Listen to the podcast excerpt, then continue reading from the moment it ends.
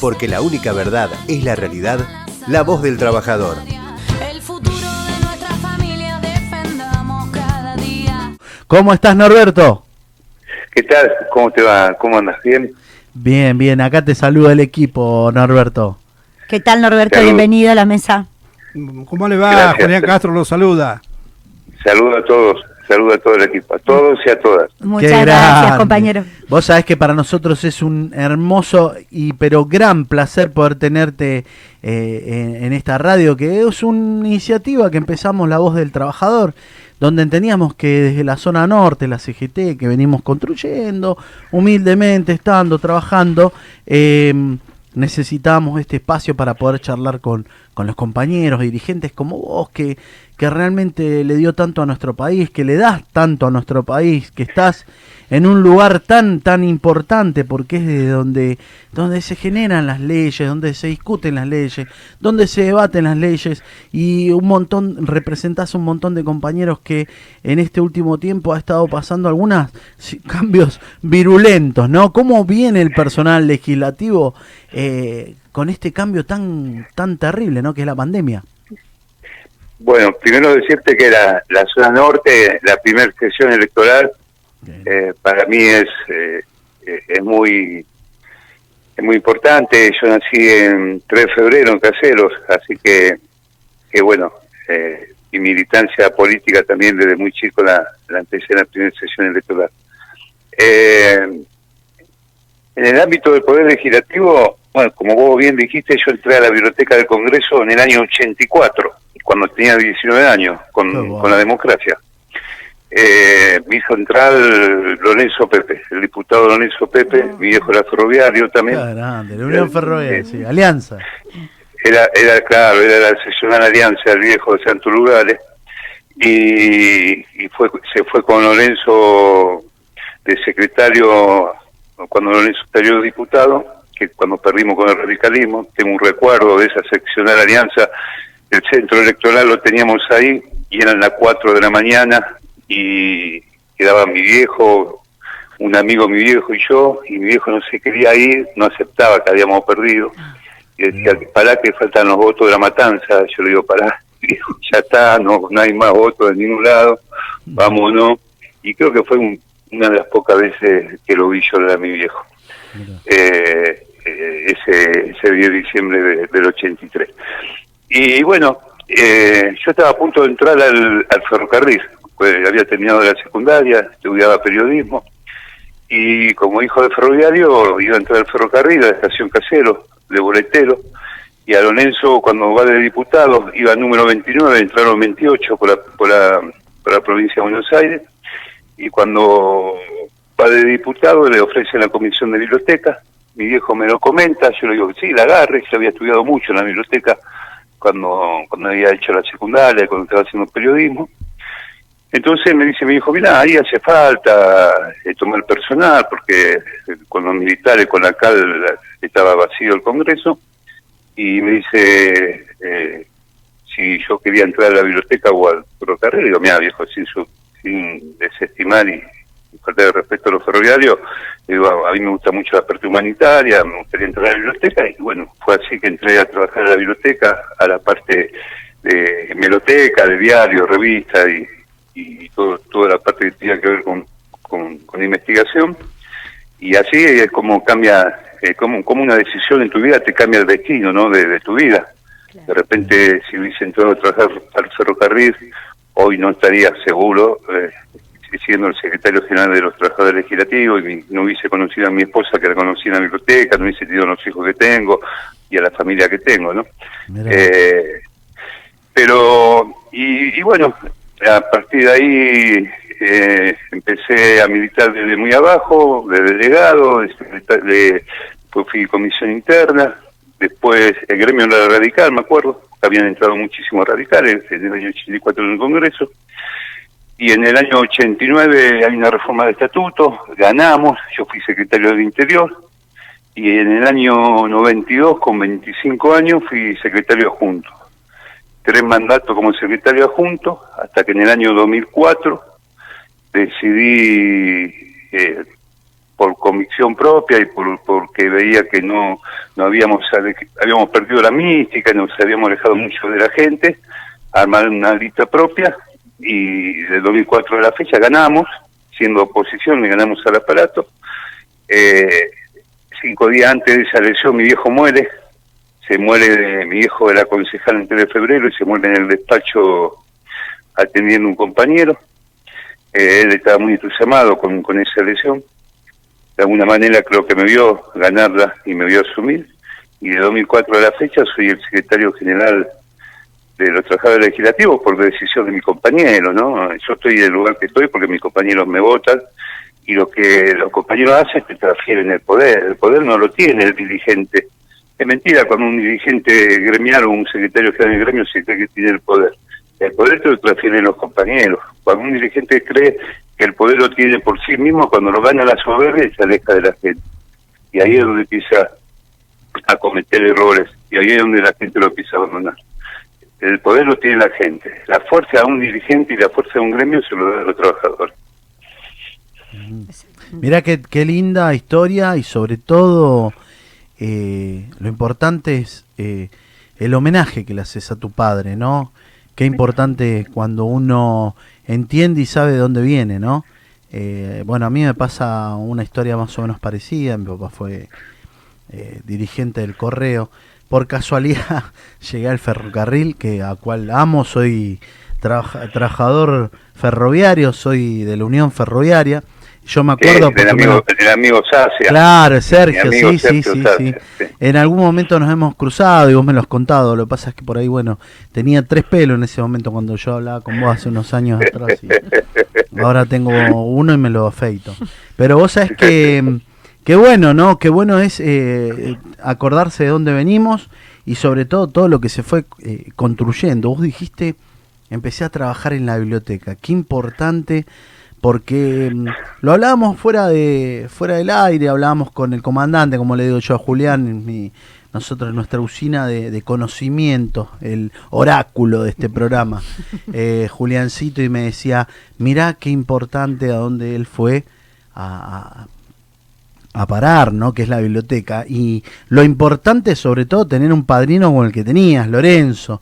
Para nosotros Lorenzo eh, es nuestro homenaje viviente, Lorenzo es el, la persona que habló con el general.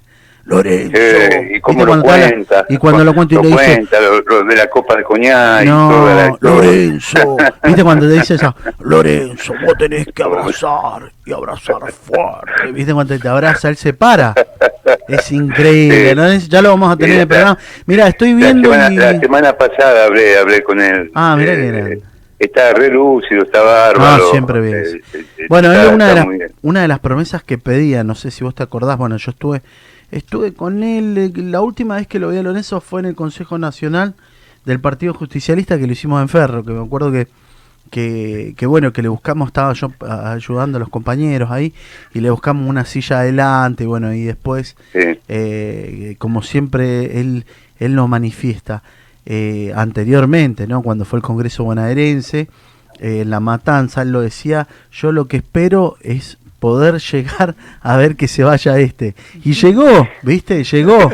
Le pido a Dios que no me lleve antes de verlo eh, cuando se vaya y, está llegando y está Lucio, vamos a tener Lorenzo por mucho tiempo y ese Lorenzo que, que para nosotros, aparte de ser nuestro prócer viviente, nuestro el consejero, vos fíjate eh, que lo ayudan mucho, pero pero la, la lucidez y, y sobre todo cuando esa que, que quedó en la historia, ¿te acordás cuando habló en el en el en Cámara de Claro, Diputados, yo te, no? te iba a decir, yo, Hablaba yo- de la yo política. conozco, yo conozco a, a Lorenzo sindical y, y a Lorenzo político. A Lorenzo, Lorenzo tuvo cinco mandatos en el Congreso, 20 Mirá. años.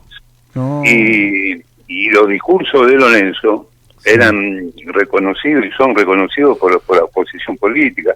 Cuando fue la ley Muchi, Mirá. que yo apenas había entrado a trabajar, que era la, la ley de la reforma del modelo sindical argentino, de la 2351, el discurso de Lorenzo fue impresionante, fue como otras leyes, ¿no? la de, de la deuda eterna, y después en el 2001, más, más para acá, Lorenzo hace un discurso que fue premonitorio que, que le habla que le habla a los jóvenes y que le habla a los diputados más jóvenes eh, con- y le dice que, que si no cambian la forma de pensar, que si no empiezan a militar, si no vienen de la militancia, dentro de, de- para el 2020, para el 2015, para el 2020 vamos a tener sentados CEOs en toda esta banca. Y no se equivocó. y, no, y, no, y no se equivocó. Vamos a tener sentado, eh, está la grabación, no la tiene, eh, la afirmación. Y hay, hay discursos impresionantes de, Lorenzo en, la Cámara. Era, era muy respetado como, como, como legislador, como diputado, proyecto de ley, pero muchísimo, con el tema Malvinas, ¿no? con, con el tema ferrocarriles, con el, fer- el ferrocarril eh, trasandino, el, el transpatagónico, realmente hizo un trabajo fenomenal y después apuntó mucho siempre, una vez que agarró el Instituto Perón, al tema de la juventud, el adoctrinamiento de la juventud, la charla a los jóvenes, viajó por todo el país, daba charla mucho a, a los jóvenes, él apuntó y apunta mucho a los jóvenes. Sí, Eso es sí, importantísimo también, ¿no? Aparte, bueno, aparte de ser un líder, eh, como, como te lo cuenta, estuvo con el general.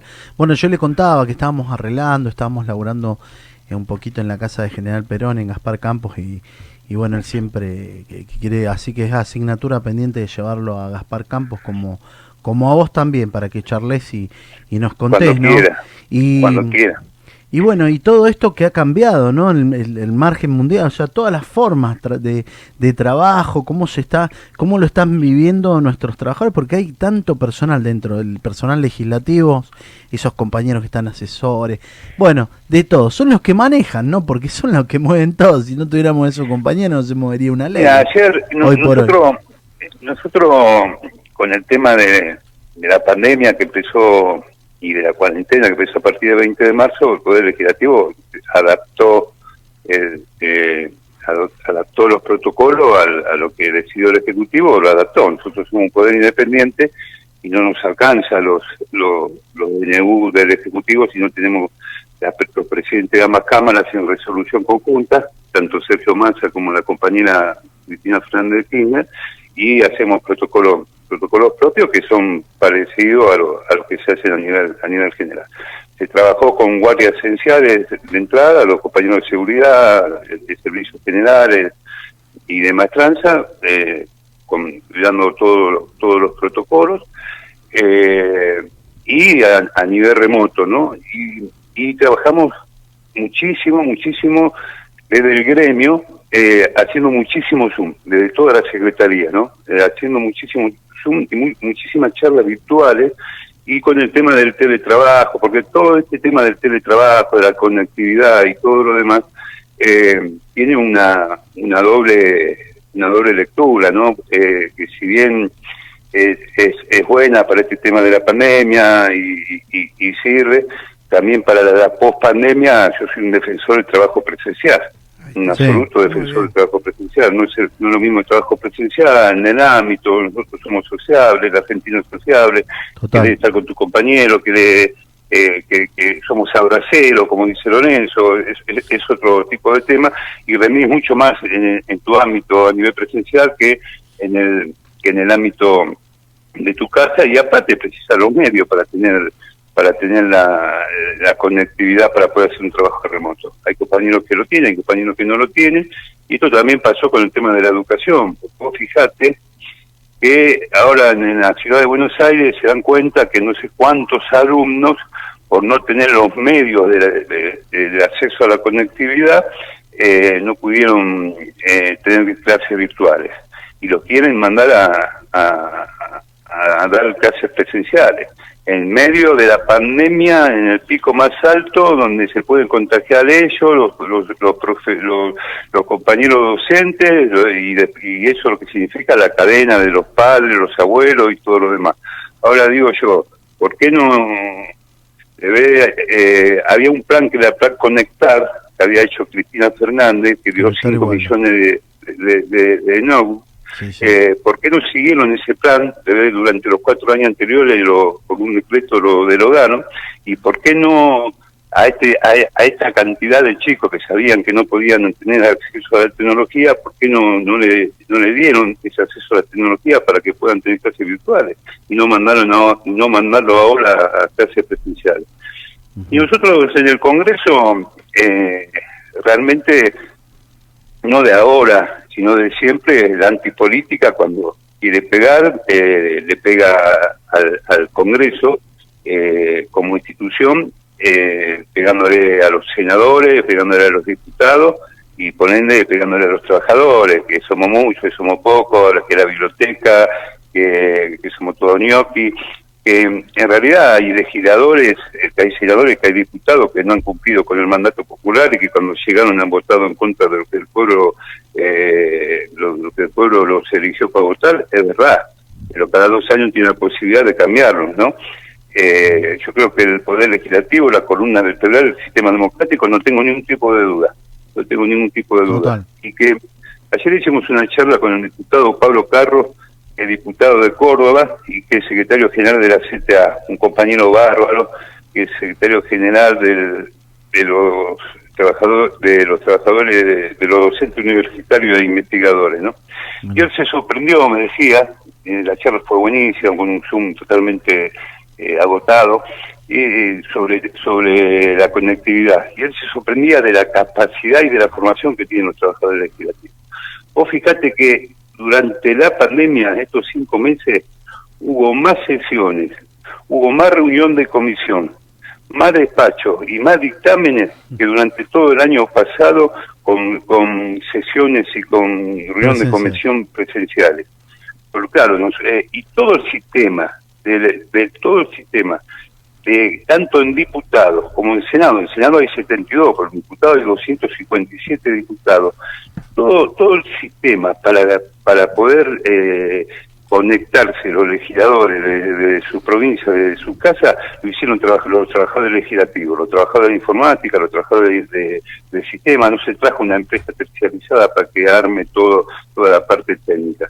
No, y después van los, y después van los compañeros, por supuesto, cuando hay sesión, eh, van, van, van más compañeros, van compañeros de comisión, más compañeros de, Senado TV, de Diputados TV, y, con el protocolo no tuvimos muchos casos, eh, solo muy pocos casos de, de, COVID positivos, porque hemos, hemos sido muy precavidos en ese tema. Creo que hubo más casos de algunos diputados de la oposición que, que subestimaban el tema y que iban sin barbijo y que y que nos costaba que, que entren, nos, nos costaba tomarle la fiebre cuando entraban, nos costaba que usen barbijo, con algunos terminaron teniendo el COVID positivo. Eh, pero, pero realmente el trabajo, yo estoy orgulloso, yo estoy orgulloso del labulante legislativo, estoy orgulloso de, los, de mis compañeros y creo que durante esta pandemia eh, un legislador eh, eh, al principio de la pandemia que en un programa de televisión dijo que el Congreso estaba cerrado. El periodista le pregunta, el periodista le pregunta, pero ¿cómo sabe? ¿Vos fuiste al Congreso? No, ¿y cómo te enteraste por los diarios? Eso es una, una, una barbaridad, eso es una, eso es una barbaridad. Pero vos fíjate lo que es, ¿no? Que qué importante, eh, y por eso lo voy a remarcar, lo voy a volver a decir para todos los oyentes, ¿no? El laburo que hicieron, porque, a ver, se duplicó el trabajo a lo que fue el año pasado. Siendo No que, duda. a ver, veamos, yo lo veo por ejemplo de noche, viste, cuando uno está en los zapping que entra a veces en la Cámara de Diputados y, y bueno, por ahí nunca va a ver pasar un, eh, le- por adelante el monitor de la diputada, el pibe que le tiene una almohada, que, te- que están, viste, están ahí a full, pero sobre todo el trabajo que hicieron estos compañeros de sistema, ¿no? Me dijiste, no hubo Sí. empresa tercerizada, o sea, un laburo terrible de poner eh, poner todo lo que hay que poner para que el Congreso siga sesionando. Eso No, no, eh, vos, vos, tenés, vos tenés que verlo desde adentro, más bien que las pantallas te alquilaron, ¿no? Claro. Las pantallas hay Sí. que alquilarlas. Pero Sí, todo no, después, no, todo lo que es, toda la conexión, todo, todo el sistema de conexión, terrible. eh, lo hicieron los compañeros de informática y los compañeros nuestros, es, es algo tremendo. va tremendo. ese saludo para ellos, va ese saludo a esos compañeros de fierro. No, no, Impresionante. tremendo, tremendo. Sí. Eh, para ellos, para los compañeros de seguridad, para los Sí, compañeros sí. generales de mantenimiento, para lo, Sí, lo de comisiones, lo de información parlamentaria, para todo lo que estuvieron ahí en la trinchera cuando- cada vez que había sesiones y cada vez que hay una comisión, un- una, una reunión de comisión, hubo Sí. no sé cuánta reunión de comisión, cuántos despachos, cuántos dictámenes que no hubo el año pasado. Hubo el triple dictamen de, de proyecto de ley que el año pasado. No, terrible, terrible. Bueno, y eso, eso deja, deja a, a claro todo lo que pone, todo lo que pone el trabajador legislativo, eh, que se puso al hombro, que laburó, que le puso el pecho, que bancó, y vos ves, y por ahí la gente no lo sabe. Yo me acuerdo cuántas veces, ¿no? Han terminado una sesión 4 o 5 de la mañana, y que están ahí, que están los pibes de seguridad bancando, las comisiones, estar, atender, porque por ahí la gente no lo sabe, ¿no? Pero es, es tanto lo que hay que lo que hay que manejar, cuántas comisiones, Pero cuánto aparte lo que la gente piensa, Sí. que el Congreso funciona el día de la sesión, No, ¿no? Eh, vos, vos escuchás a los periodistas y dices, bueno, trabajan un día a la semana. sí. No, No, está el día de la sesión es, es, es- es- es el culminante de todo un proceso que lleva que, un- que una ley llegue a recinto. Sí. Pero después hay todo un proceso para que esa ley llegue a recinto, hay toda una maquinaria para que esa ley llegue a recinto. Nosotros ayer hablábamos, ¿no?, con el tema de los trabajadores legislativos, que vos vienen legisladores, cuando, cuando llega el legislador, el legislador llega a un mundo que no conoce, puede traer asesores y puede ir a la, a la Comisión de Educación o a la Comisión de, de- de Industria, pero la memoria, la memoria eh, somos los empleados legislativos, la memoria de cómo de, de- de cada comisión, la memoria del Congreso, la memoria de cómo se hace un proyecto, los asesores, por más capacidad, por más universidad, por más eh, eh, prestigio y técnico que sean, tienen que venir al, al empleado, porque los empleados somos la memoria, hay empleados de 30 años, 20 años del Congreso, que son la memoria y que son los que saben cómo, cómo se, se maneja eh, al dedillo el, el tema técnico y el tema parlamentario y el tema legislativo, ¿no? Y es durante toda la semana y, y se culmina cuando se trata la ley. Total, total, es así, es total. Y vos fíjate lo que es, ¿no? Son la herramienta fundamental para que una ley eh, salga, para que una ley salga y para que disfrutemos después todos los argentinos esta ley, ¿no? Y como vos decís, el antes, el, el, el antes, el, el medio y el después. eh, están participando de todo. Si no fueran por esos compañeros legislativos a quienes realmente te felicito porque siempre se notó eh, el laburo que hiciste, que cambiaste, se, se notó, Norberto, el, el cambio de timón, cómo, cómo participan. Yo he tenido la suerte y, de, bueno, tengo un montón de paso.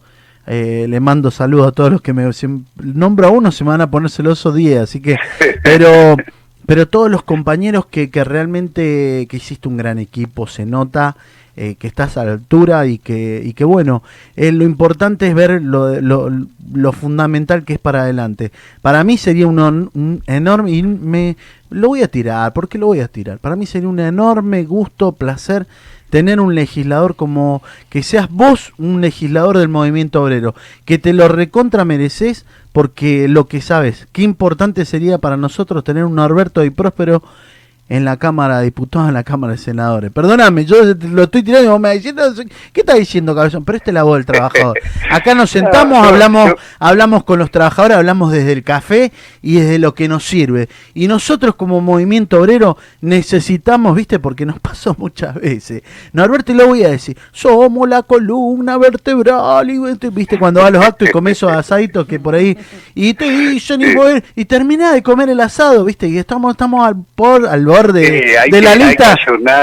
la retórica se terminó, el Claro. 33% que, de- que nos Sí. corresponde el 33%, que somos la columna vertebral, y después Claro. la hora, a la hora... Nos vamos en silla de rueda, ¿no? Nos vamos en silla de rueda a la lista. vamos en silla de rueda.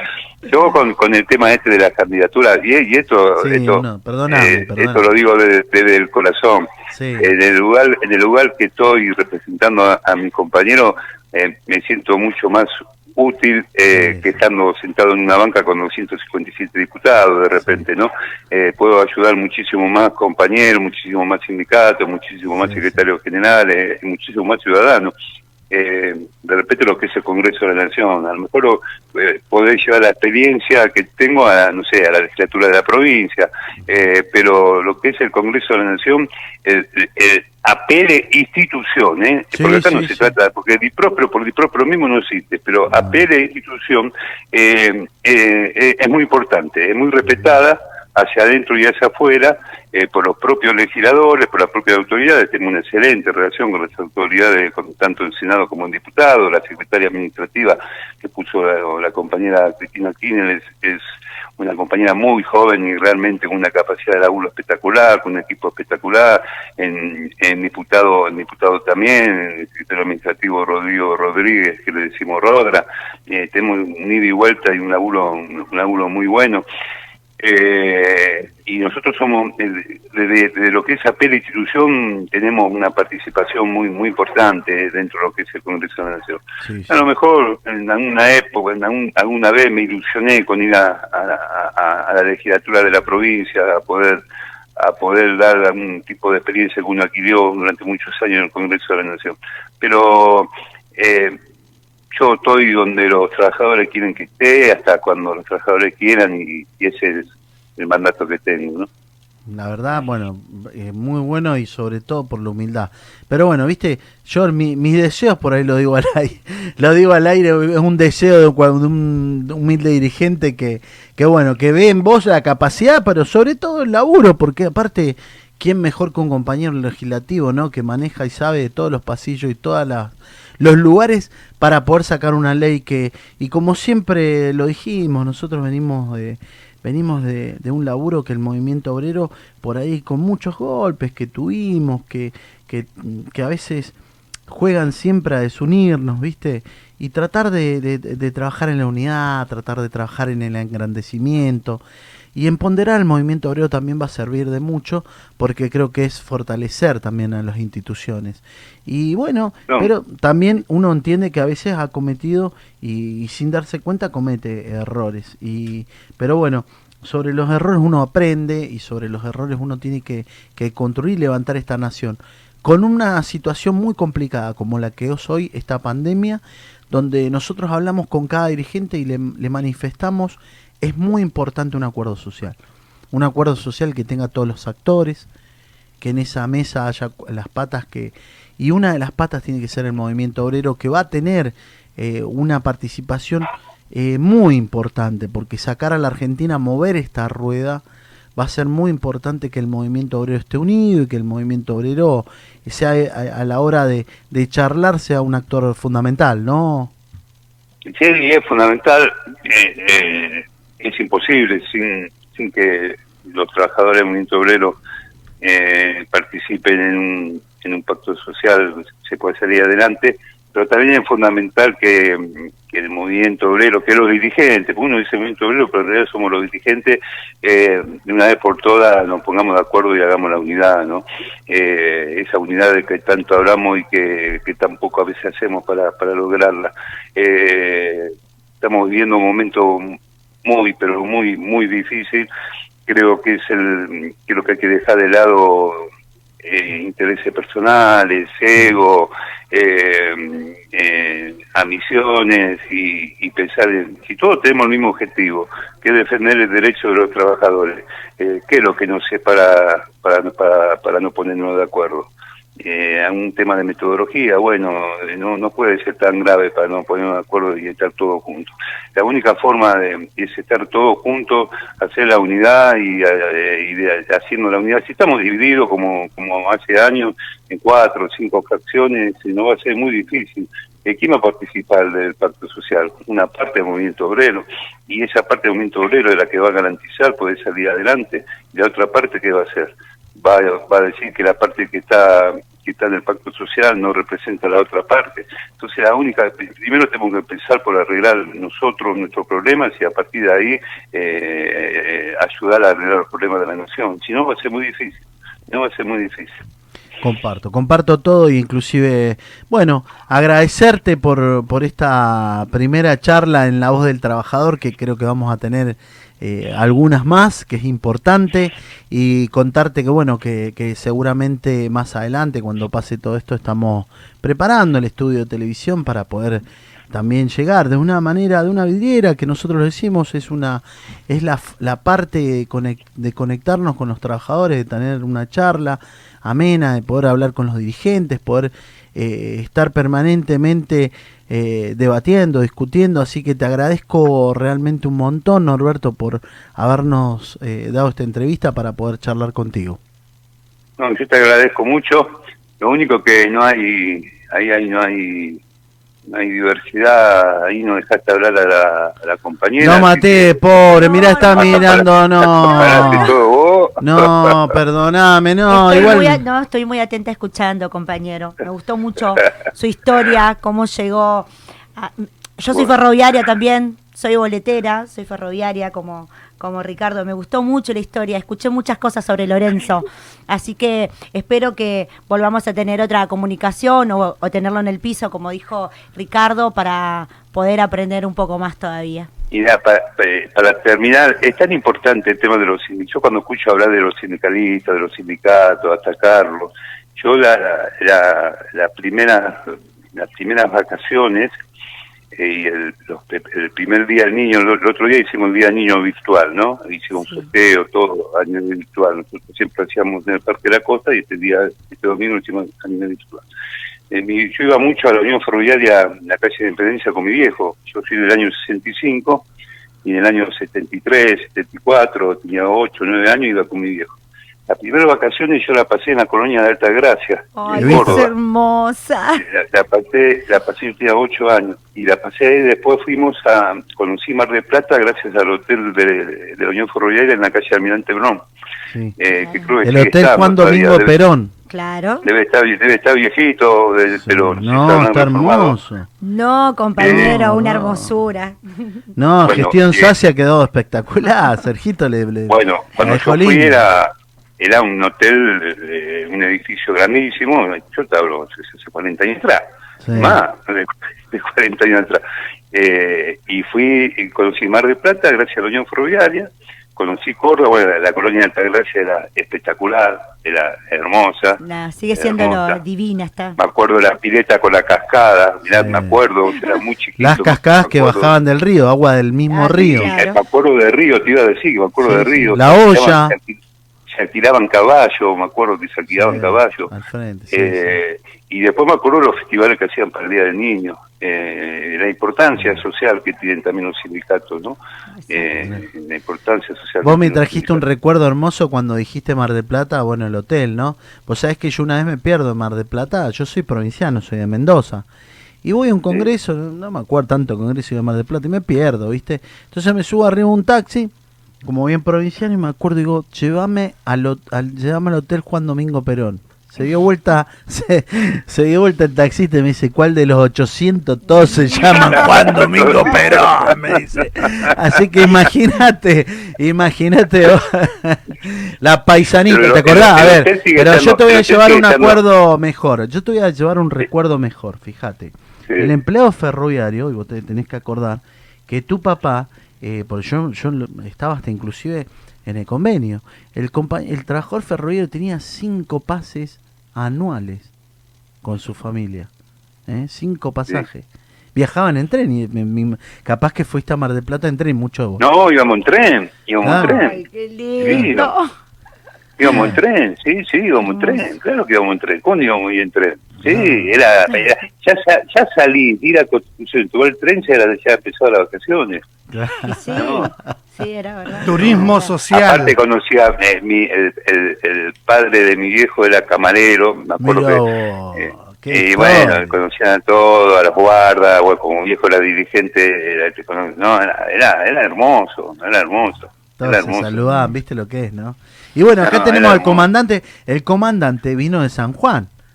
El comandante vino de San Juan. eh, Julián, que tampoco lo dejé hablar, pobre Julián. Vino de San Juan en el Sonda. Allá en el. ¿te acordás? Y bueno, Eh, nosotros Norberto, disculpe, lo voy a sacar de recordar y lo voy a aprovechar porque nadie mejor que usted, que está en un lugar clave, le hago dos preguntas incómodas. ¿Cómo ve el tratamiento de la ley del impuesto a la riqueza y la reforma judicial? Usted que está ahí con todos los papeles, además es bibliotecario y mi doble respeto a un bibliotecario porque tiene y guarda los mejores secretos del Congreso. Te mató. Son dos leyes- Se estaba son despidiendo, dos te leyes- mató. son dos leyes que eh, estoy- yo estoy de acuerdo a- a- al, al tratamiento, al, al, al impuesto a la riqueza, o a un mono patriótico, o a lo, que pongan lo que tengan que poner los tipos que se llevan la guita del país. Eso estoy totalmente de acuerdo. Y a la reforma judicial también estoy totalmente de acuerdo. No puedo hablar eh, desde técnicamente porque sería una falta de respeto, eh, pero eh, esto, estoy totalmente de acuerdo. No hace falta más ver los fallos de los jueces, no hace falta más ver eh, lo que está pasando, la realidad objetiva, lo que está pasando todos los días en, en el país. Desde el punto de vista como laburante legislativo, como veo que es muy difícil que estas dos leyes puedan salir en tratamiento virtual. Lo veo difícil que pueda salir en tratamiento virtual, dos leyes que es muy importante y de esta característica. Eh, eso es lo de lo que la oposición más allá no no discute la esencia de la ley, no discute que hace falta una reforma eh, judicial, no discute que, que los que más ganaron durante todo este tiempo eh, tienen que aportar y ayudar a los que menos tienen, eh, sino lo que dicen es que esta ley eh, no se puede tratar eh, a nivel virtual, sino que tratar a nivel presencial, y saben que en estos momentos donde están la mayor cantidad de infectados por día y de muertos por, por día, no se puede hacer sesiones presenciales. Pero bueno, eh, creo que en algún momento se va a terminar tratando y estoy de acuerdo que se trate y creo que, bueno, ya el, el grupo de diputados de La Baña dijo que no, van que no, que no están de acuerdo con, con la reforma judicial, pero creo que es un puntapié para negociar alguna que otra eh, modificación, porque esto eh, esto va a comisión y en comisión después se modifica hasta que llegue el dictamen final, ¿no? Pero pero bueno pero bueno para terminar con, con una anécdota eh, mi, mi, mi tío el padre de mi viejo era ca- era camarero también del Sonda y yo me acuerdo que Mirá, cuando sí, iban San Martín. yo, yo, yo tenía ocho años más o menos y iban un grupo de, de alianza de, de, de- de la seccional alianza a un congreso en Mendoza o en San Juan eh, íbamos en camarote no en coche cama y cuando llegábamos a, a San Juan y, o a Mendoza o a San Juan sacaban del carril al coche cama y dormíamos toda la semana ahí en los coche cama vos, qué y importante. dormíamos ahí en los coches cama, no íbamos a hoteles, dormíamos en los coches cama de- de- del tren. Qué va. lindos Claro, y bueno, recuerdos. por ejemplo, en Mendoza está ahí en Las Heras y sí, General Paz. Entre eh, está bien ahí, digamos, en el centro, la, la estación. Eh, y, y mirá qué lindo, ¿no? Qué lindos recuerdos, ¿no? Que te trae y sobre todo, como, eh, decíamos acá con la compañera, la compañera visitó también la colonia hace poquito, ¿no? No hace mucho. Sí, hermoso, con mis Eh, hijos divino. Y bueno, aparte de ser grandes, como vos decís, todo, ahí- todo ahí cerca, eh, que iban a la- las caminatas esas en la, en la colonia de Córdoba, y a donde se encontraba todo el mundo, ¿no? Porque se encontraba la familia ferroviaria de toda la Argentina, y, y se hacían amigos, que inclusive un lugar de encuentro de amigos que después perduraba por Sí, años. Sí, ¿no? sí, pasa, se ayornó bastante, por supuesto, sí. porque eh, eh, todo te lleva, ¿no? La actualidad, la modernidad, te lleva todo un poco, pero de lo que contaba el compañero, de, de los caballos, de, del agua que viene del río, eso sigue todo tal cual. Y tiene que ver mucho, o sea, mucho lo que vos decís es verdad. Conocés compañeros de otros lugares, mis hijos se hicieron amigos de, de hijos de compañeros de otros lugares, y es, eso es maravilloso. Volver al turismo social y sobre More. todo de, todo lo que era lo sindical, ¿no, Norberto? Porque todo Es fundamental, el turismo social es, es, es fundamental y, su- y que la gente pueda acceder al turismo. Lo- eh, la gente, los compañeros trabajadores accedieron al turismo, al turismo gracias al- al- a los sindicatos, a, la sindicatos. seguridad social y gracias a que la peló. Eso, eso, sí. Total, total. Bueno, Norberto Di Próspero, secretario general de APL, muchas, pero muchas gracias por estos minutos que nos diste, que pudimos compartir en esta charla de café que se da en la, La voz del trabajador. Nos faltó el café, ya cuando vengas vamos a poder eh, charlar en nuestros estudios más tranquilos y bueno, seguramente vamos a poder compartir contigo algún que otro programa. Bueno, una, un abrazo y la verdad me sentí muy cómodo y, y gracias, gracias por la invitación. se No, notó. un abrazo, gracias compañero. Un abrazo grande, compañero. Una- Con nosotros estuvo entonces Norberto Di Próspero, un compañero, un amigo, secretario general de APL. Porque la única verdad es la realidad, la voz del trabajador.